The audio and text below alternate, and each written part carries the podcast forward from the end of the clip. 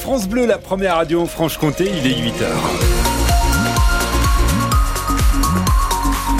Et un journal avec celui de Christophe May, tout de suite qui nous rejoint et la météo Christophe pour aujourd'hui. On ne verra pas beaucoup le soleil, voire même pas du tout. Hein. Aujourd'hui, euh, Météo France nous annonce un ciel couvert toute la journée avec euh, des températures qui atteindront les 5 degrés en montagne et les 10-11 degrés en plaine. Un petit peu de monde ce matin après Micropolis en direction du rond-point de Beurre. Pareil pour la descente des Mercuros, sont les deux points sensibles de la circulation à Besançon. Ailleurs, c'est pas trop mal sur la rocade, ça s'écoule petit à petit entre École Valentin et Micropolis.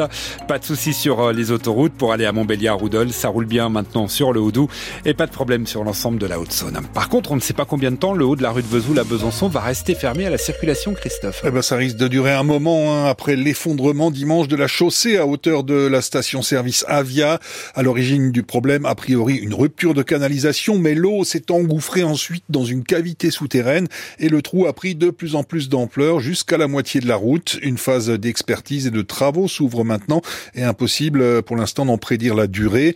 Cet effondrement, c'est un phénomène qui n'est pas exceptionnel dans notre région calcaire, truffée de cavités souterraines naturelles. Rien que sur le Grand Besançon, ces failles et ces grottes sont nombreuses, nous explique l'hydrogéologue Pascal Rélé. On a eu les Hauts-de-Saint-Claude, on en a eu sur euh, les Torcoles, on en a un petit peu partout là dernièrement. Donc c'est récurrent ce genre de choses. C'est spécifique à notre région, en milieu calcaire, karstique, ces milieux de grottes, puisqu'en fait il faut savoir que en moyenne en Franche-Comté on a une grotte au kilomètre carré. On en a des dizaines sur le secteur de Besançon.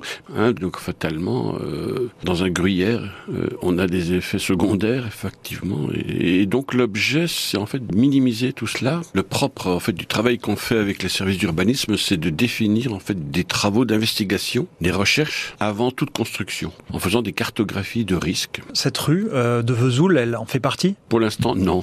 C'est pour preuve qu'en fait, euh, on n'est jamais à l'abri d'un élément inconnu. Euh, les lots de la rue de Vesoul restent donc fermés pour l'instant. L'accès des riverains et euh, pour les commerces euh, est maintenu et des premiers travaux ont été menés euh, par rapport à cette rupture de canalisation pour assurer déjà l'alimentation en eau du quartier. 170 salariés inquiets pour leur avenir à Besançon, ce sont les salariés d'Isidis, la filiale logistique, logistique du groupe de distribution Casino.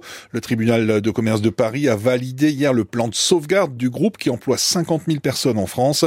288 grandes surfaces seront reprises dans les prochains mois par d'autres marques, hein, Auchan, Intermarché, Carrefour.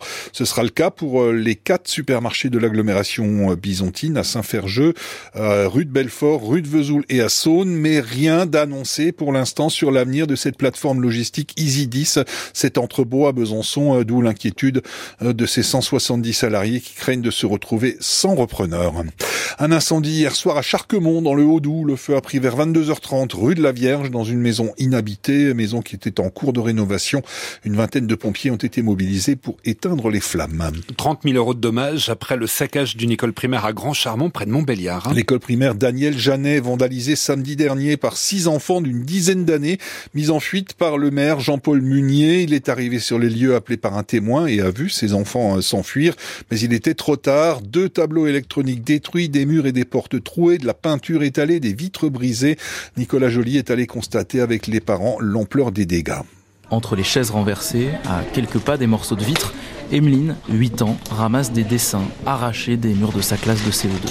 Je remets un peu en place ce qui était tombé et je veux un peu remettre en place euh, ce qui est à mes copains ou à ceux que j'aime bien. Aussi pour pas que la maîtresse soit un peu triste. Tristesse aussi pour les parents. Yasmina Akar est maman d'un élève de CM2. Je voudrais même pas qu'ils voient ça, les autres. Je voudrais qu'ils retrouvent leur classe comme avant. Je sais pas quel traumatisme eux aussi ils auront. C'est un choc. Ils sont pas venus faire un tag, ils sont pas venus faire euh, casser une vitre, ils sont vraiment, ils se sont acharnés sur chaque salle. Expliquer tout ça aux enfants. Difficile, mais nécessaire pour Séverine Beuret, directrice de l'école. On est quand même une école où on a 215 élèves à qui il va falloir expliquer ben, pourquoi ben, leur classe a été dans cet état-là, pourquoi leurs affaires ne sont plus à leur place, euh, euh, pourquoi leur outil de travail, hein, il y a une classe où il y a un tableau qui a été entièrement brisé C'est des tableaux tout neufs qui ont... ça vaut très très cher. Des parents proposent déjà leur aide pour accompagner la rentrée, nettoyer les salles, en espérant que les assurances couvrent les réparations. Et l'idée d'une opération de sensibilisation baptisée Touche pas à mon école fait déjà son chemin.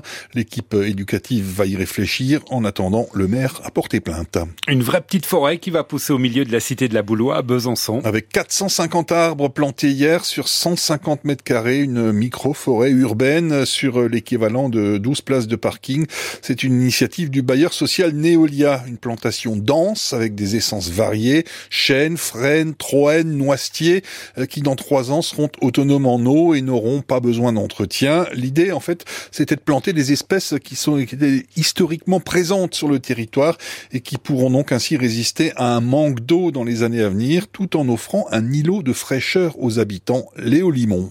Au milieu des barres d'immeubles, la terre est retournée, prête à recevoir les plants. Tu vas voir Antoine là-bas, il va te dire où est-ce qu'il faut planter. Petite organisation nécessaire quand même, ce sont les enfants du quartier en binôme avec des adultes qui plantent. Je les trempe pour qu'ils soient bien en condition pour aller dans la terre.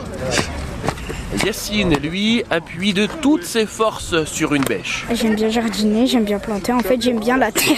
Quand on va grandir, on va venir, on va dire Ah, ça, je me rappelle, c'est moi, je l'ai planté avec un monsieur. Des habitants impliqués, une trentaine au total, qui vont bénéficier de cette micro-forêt. Gérard en est convaincu. C'est que les habitants reprennent place dans leur lieu et s'y plaisent. Profiter de l'ombre des arbres ou, ou, même de se mettre un peu là dans une végétation différente, pas dans un désert. Un futur îlot de fraîcheur, mais aussi un embellissement du quartier. Autant de motifs de satisfaction que d'habitants, selon Xavier Demange, fondateur de Cœur et Canopée, qui gère la plantation. Suivant la personne, il y a différentes choses qui vont la toucher. Il va dire Waouh, dans mon quartier j'ai fait ça, j'en suis vraiment content. D'autres, ça va être juste le fait d'être en groupe. D'autres, ça va être qu'on prépare la planète pour demain. Dans trois ans, cette microforêt n'aura plus besoin d'entretien et sera même autonome en eau. Et elle devrait pousser assez vite, hein, puisque la progression prévue est de 1 mètre par an. Pour l'instant, elle fait à peu près 50 cm de hauteur. C'est pas encore vraiment une forêt. En football, un déplacement périlleux pour le FC Sochaux à Orléans ce soir. C'est un match en retard du championnat national. Les jaunes et bleus en perte de vitesse depuis un mois, septième avec deux matchs nuls et une défaite sur les trois derniers matchs. Affronte donc Orléans cinquième au classement, invaincu depuis quatre rencontres, en pleine forme en ce moment. Coup d'envoi à 19h30 et match à suivre sur francebleu.fr.